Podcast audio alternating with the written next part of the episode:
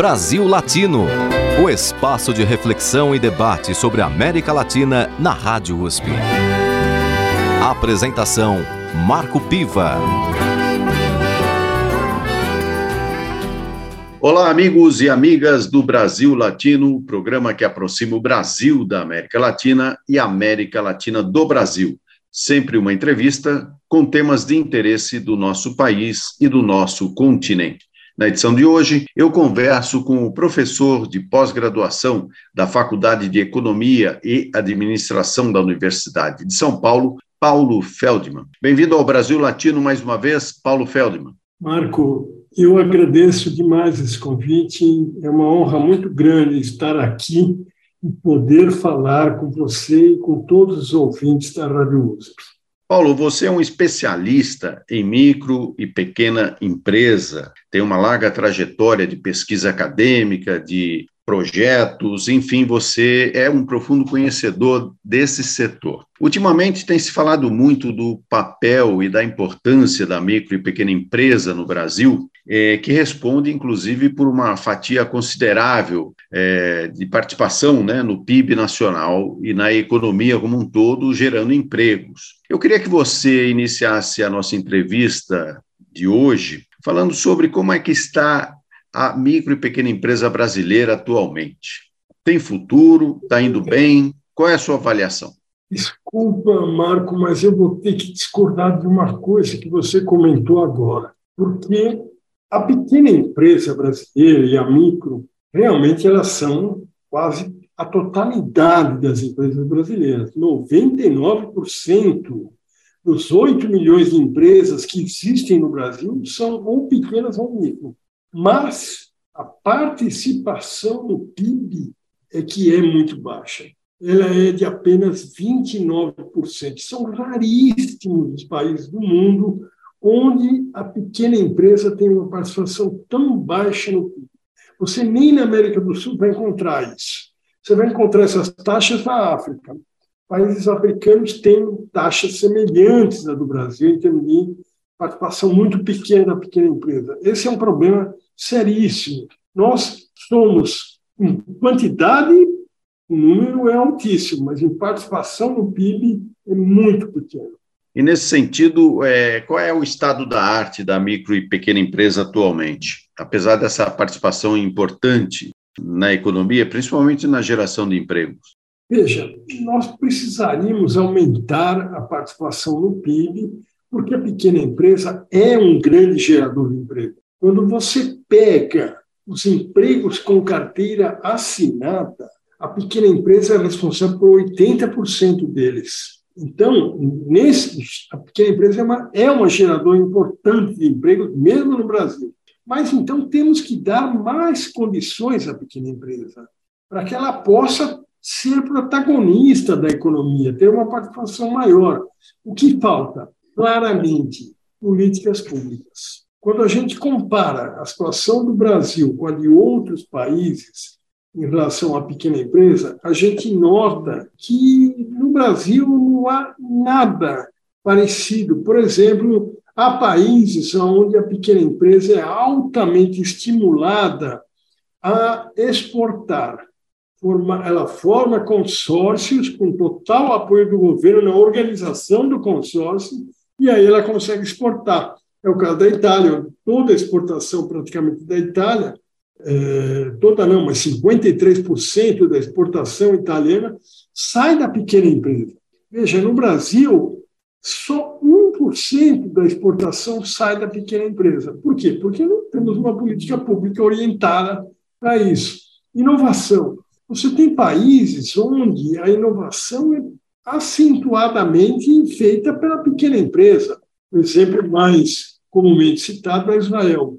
No Brasil, a pequena empresa prova nada, absolutamente nada. Por quê? Porque não, não há um incentivo para ela, não há financiamento para ela, não há nada que existe nos nossos países, onde os governos providenciam incubadoras para as pequenas empresas para que elas estejam próximas das universidades e a universidade acompanhe a pequena empresa nesse processo de inovação. Então, há países onde é proibido é, a atuação de grandes empresas em determinados mercados. É, mercados onde predominam pequenas empresas, que é o caso de mercearias, por exemplo, armazéns, secos e molhados, na, na França, por exemplo. Só pequena empresa pode atuar nas grandes cidades.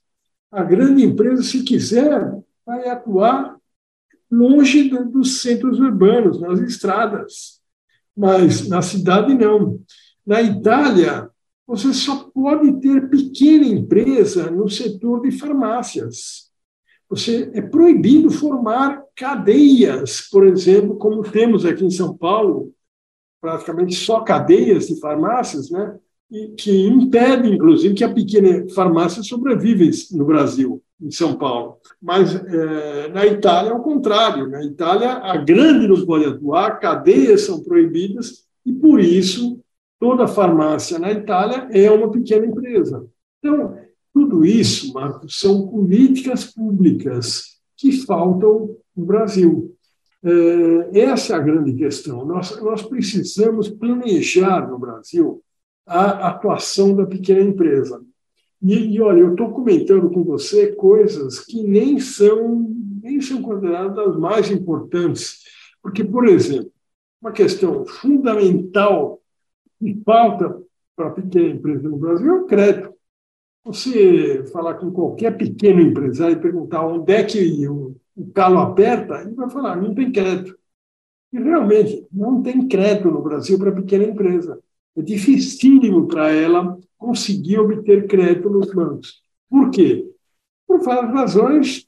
As taxas são altíssimas, e o pequeno empresário, ao longo do tempo, se convenceu de que para pegar esses empréstimos com essas taxas, era melhor não pegar, porque senão ele quebraria. Mas, mesmo assim, o, o número de empresas, pequenas empresas que quebraram por conta do crédito nesses últimos anos no Brasil é imenso. E você tem hoje 70% das pequenas empresas no Brasil inadimplentes, não conseguem pagar as suas dívidas principalmente os empréstimos que obtiveram. Nesse sentido, você toca num ponto muito importante que, na prática, atinge não só as micro e pequenas empresas, mas as pessoas físicas de um modo geral. Nós temos um índice de endividamento de pessoa física muito grande no Brasil, a ponto de, de se tornar um, um, gravíssimo problema de sobrevivência. Né? E aí você fala das altas taxas de juros, é, desse crédito caro cobrado pelo sistema financeiro. Como é que os bancos públicos podem entrar nisso, até para tentar baixar um pouco essa verdadeira prática escorchante do sistema financeiro? Olha, Marco, é, é, muito difícil para os bancos públicos entrarem nisso, e a gente pode citar exemplos acontecidos no Brasil. No passado, o Banco do Brasil criou uma subsidiária para dar empréstimo para pequena empresa com juros muito mais baixos. Foi uma iniciativa louvável que aconteceu há uns 15 anos atrás, mais ou menos, na época do governo Lula. Era o Banco Popular, ligado ao Banco do Brasil. Durou um ano. Por quê? Um ano apenas. Quem derrubou esse Banco Popular? Justamente os acionistas minoritários do Banco do Brasil. Entraram na justiça contra a direção do banco, alegando que o banco estava tendo atividades que diminuíam a rentabilidade dele, Banco do Brasil, e que, portanto, ele, acionista minoritário, era totalmente contrário. Então, foi abortada a experiência de um banco público no Brasil dando empréstimos com taxa mais baixa. Veja como as coisas são complicadas no nosso país, como são difíceis. Né? Então, essa é uma das dificuldades banco público, muitas vezes, o acionista não é só o governo. Você tem outros acionistas que podem não concordar.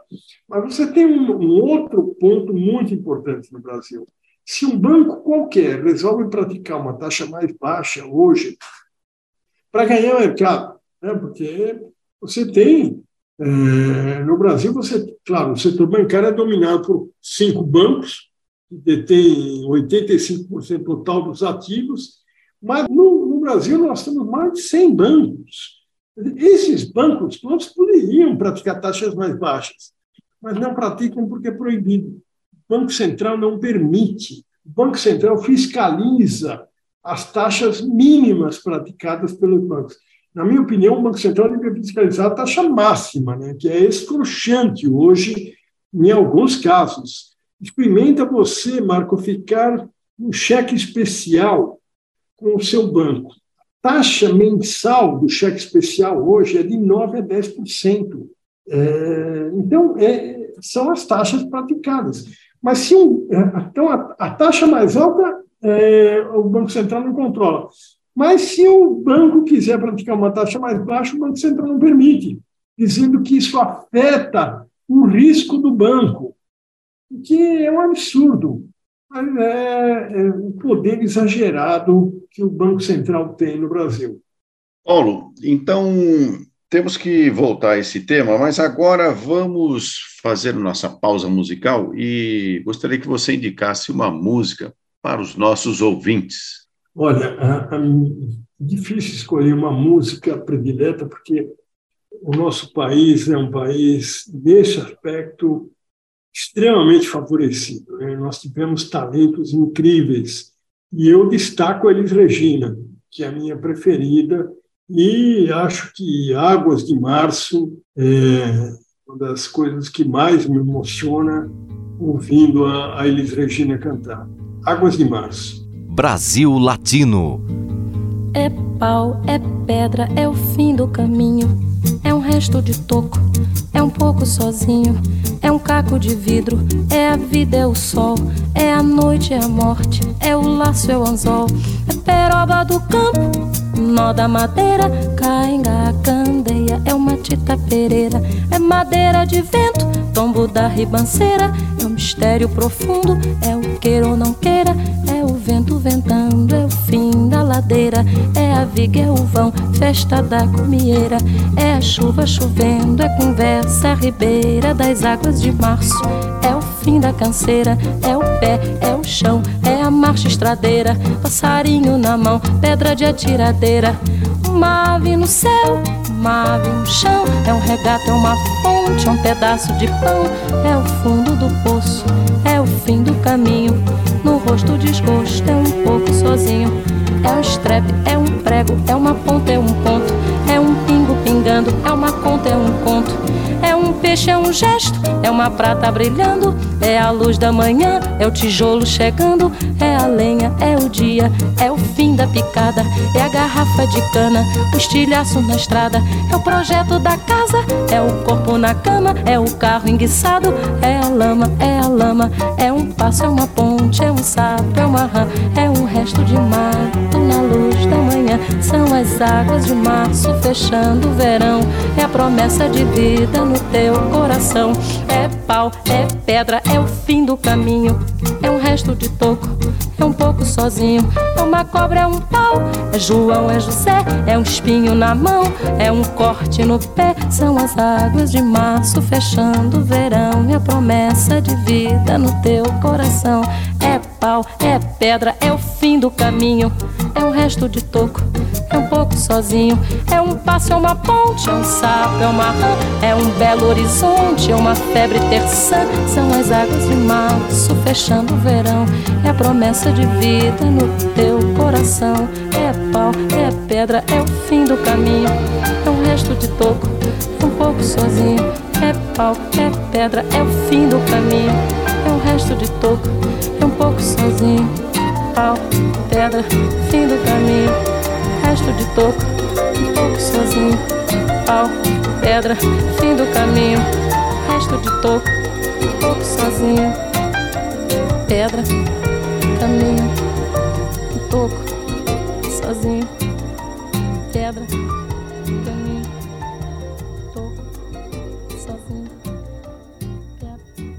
E voltamos com Brasil Latino, programa que aproxima o Brasil da América Latina e a América Latina do Brasil.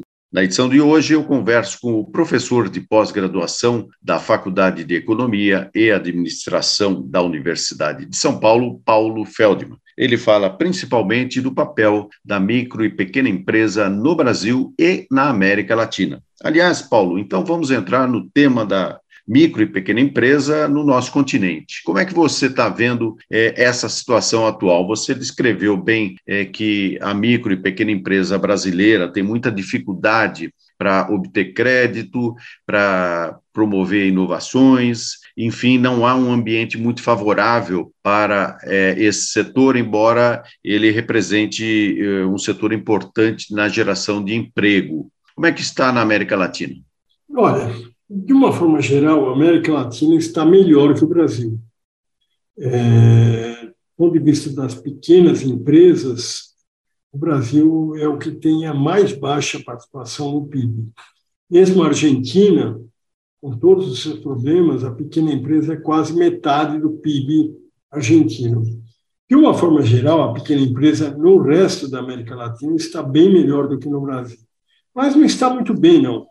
Quando a gente compara com a Europa e até com os Estados Unidos, a gente verifica que nós estamos muito atrás. Com a Europa, principalmente. Você tem países na Europa, como principalmente a Alemanha e a Itália, onde a pequena empresa é importantíssima, e em todos os aspectos. É, eu estou convencido, Marco, que o que acontece na América Latina é que algumas ideologias dos anos 80 e 90 pegaram justamente na América Latina. Né? O mundo inteiro refutou essas ideologias, esses conceitos, mas aqui, infelizmente, os latino-americanos e principalmente os sul-americanos adotaram essas ideologias do tipo aquilo que se falava muito logo no início dos anos 90, que não precisa de Estado, não precisa de Estado, não precisa de planejamento, o Estado, o Estado tem que ser mínimo, porque o mercado é que resolve tudo. Deixa que o mercado resolve. Quando você adota essa filosofia, os maiores prejudicados são os pequenos. E é o que aconteceu, então, na América Latina, porque essa filosofia da que a gente chama hoje do consenso de Washington, que eram aquelas recomendações que os Estados Unidos fez para o mundo inteiro, logo depois do fim da União Soviética. Né? Hoje a gente sabe que aquela ideologia, na verdade, era destinada a abrir mercado para as grandes empresas norte-americanas, lá para os anos 1990 em diante.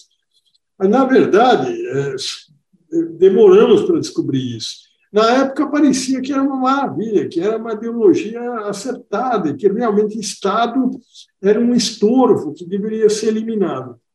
A Ásia não acreditou absolutamente nada nisso. Os países asiáticos continuaram planejando sua atuação, a, economia, o Estado continuou sendo importante, e por isso alguns países como a Coreia, o Japão, a Malásia, a China avançaram muito e se tornaram praticamente desenvolvidos. Agora, nós, aqui na América do Sul, talvez por uma influência geopolítica maior dos Estados Unidos, acreditamos nessas teorias que nos prejudicaram muito, e principalmente a pequena empresa. Agora, nos outros países da América do Sul, você tem uma situação um pouco melhor que o Brasil, na minha opinião, por conta de que as pequenas empresas lá, principalmente na Argentina, no México, no Chile, elas têm associações que as representam e que são poderosas. É, você e isso é muito importante. A pequena empresa precisa ter uma associação de classe que a represente, porque a temática dela é completamente diferente das outras, das grandes e das médias. Mas no Brasil nós não temos. E isso faz muita falta. Nos países da América do Sul, nos nossos vizinhos, em geral, há associações não muito numerosas, mas algumas que são muito eficazes, conseguem agir e pressionar os governos, os respectivos governos, para que tomem atitudes em favor da pequena empresa. No Brasil não existe isso. No Brasil, você não tem nenhuma associação que defenda o pequeno empresário. Paulo, no Brasil, nós temos o SEBRAE. É, é, qual é o papel e como você avalia o papel do SEBRAE nesse sentido? Inclusive, agora, é, no governo Lula, é, foi criada uma secretaria da micro e pequena empresa. Você acha que pode haver uma mudança, então, é, para resgatar e para promover efetivamente esse setor da economia? Veja, sem dúvida que há possibilidade. O SEBRAE é um é um ponto forte realmente do Brasil. O Sebrae é uma marca reconhecida no mundo inteiro, uma marca forte que o Brasil tem. Agora, veja, o Sebrae é totalmente voltado para a, o treinamento e capacitação do pequeno empresário e do empreendedor, do pequeno empreendedor. Essa tem sido a atuação do Sebrae. Então, o SEBRAE, por exemplo, ele não pode fazer e estabelecer políticas públicas. Isso é ação governamental. O SEBRAE não é governo. O SEBRAE tem uma participação importante do governo brasileiro, é o principal acionista. Nos estados, os governos estaduais são acionistas dos SEBRAE estaduais, ótimo, mas o SEBRAE também tem como sócios importantes as federações, indústria, o comércio, e serviços, é, que são constituídas basicamente por grandes empresas. Então, o SEBRAE, não, apesar de ter uma, é, uma participação do governo, ele não pode exercer ações governamentais, ele não pode estabelecer uma política pública, que é o grande problema do Brasil. O grande problema do Brasil é a falta de políticas públicas direcionadas para a pequena empresa. Então, eu acho que do lado do SEBRAE é importante manter o SEBRAE, ele tem um papel muito importante, mas ele sozinho não consegue resolver o problema. Em primeiro lugar. Do ponto de vista da secretaria, realmente a secretaria poderá ser muito importante. Poderá ser. Agora, a secretaria sozinha não vai conseguir muita coisa, porque, só para te dar um, um exemplo, é fundamental que a carga tributária da pequena empresa seja mais baixa do que a grande. O Brasil é o único país do mundo onde a pequena empresa paga mais imposto que a grande empresa, quando você compara com o faturamento. Nós temos estudos feitos por grandes empresas internacionais de consultoria, auditoria, que mostram isso. No Brasil, a pequena empresa paga muito imposto, então tem que diminuir essa carga. Bom, é ótimo que tenha se criado a Secretaria da Pequena Empresa, mas não é ela que vai conseguir reduzir essa carga. Ela vai ter que trabalhar muito com o Ministério da Fazenda. Então, é, teremos que ter o Ministério da Fazenda fortemente acoplado à Secretaria da Pequena Empresa, trabalhando na redução de impostos. Se você pegar todos os temas da pequena empresa, passam por diversas áreas do governo. Então, a secretaria é importante, mas não é, não basta. Você tem que ter o governo inteiro empenhado em melhorar a situação da pequena empresa. Muito bem, Paulo Feldman, nossa entrevista está caminhando para o final, o tempo é, voou para a gente falar de um tema tão importante como é o papel da micro e pequena empresa no Brasil, mas certamente em outras oportunidades vamos voltar a debater essa questão, esperando inclusive que os entraves que acontecem atualmente possam ser superados, especialmente na questão da inovação e na questão da carga tributária, que acaba impedindo e até condenando esse setor à, à sua morte. Né? O número de pequenas empresas que morrem é muito grande e é importante que a gente tenha uma política nacional, é, interministerial, inclusive, para que isso tudo possa ser resolvido. Então, mais uma vez, agradeço sua participação, Paulo Feldman, mas você não vai embora antes de é, dar a sua dica musical para encerrar o nosso programa de hoje. Bom, Marco, eu quero agradecer a sua generosidade em me convidar. É, adorei essa nossa conversa.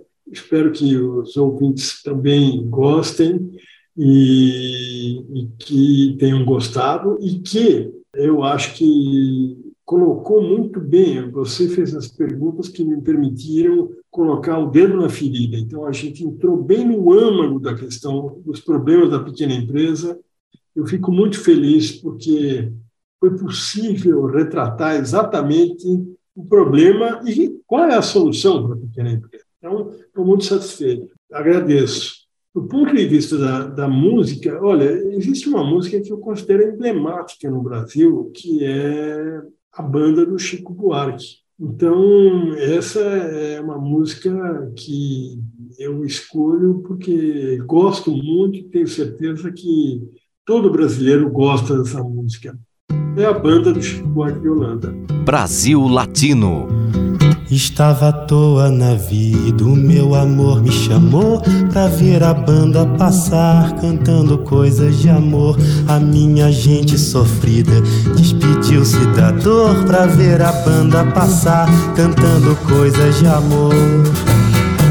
Homem sério que contava dinheiro parou. O faroleiro que contava vantagem parou. A namorada que contava as estrelas parou para ver, ouvir da passagem. A moça triste que vivia calada sorriu. A rosa triste que vivia fechada se abriu. E a meninada toda se assanhou pra ver a banda passar, cantando coisas de amor. Estava toda na vida, meu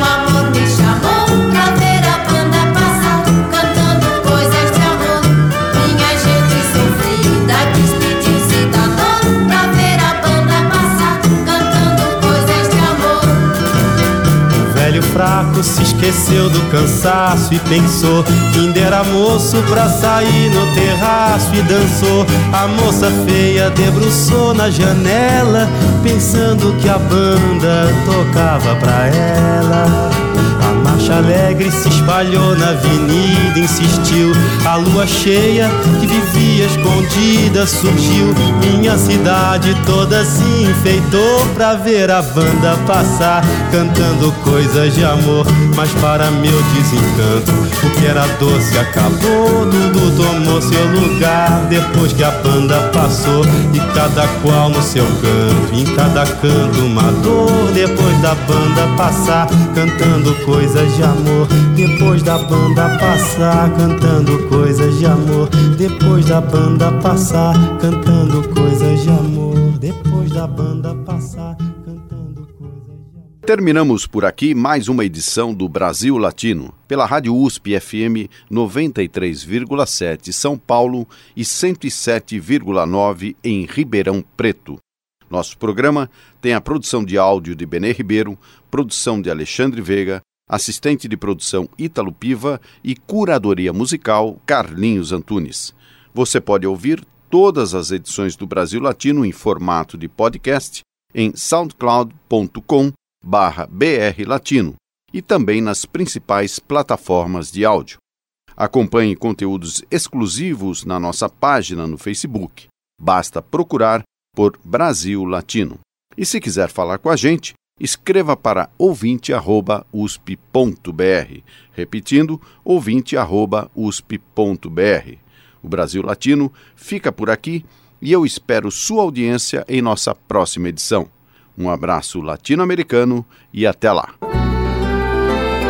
Você ouviu Brasil Latino, o espaço de reflexão e debate sobre a América Latina na Rádio USP. Apresentação Marco Piva.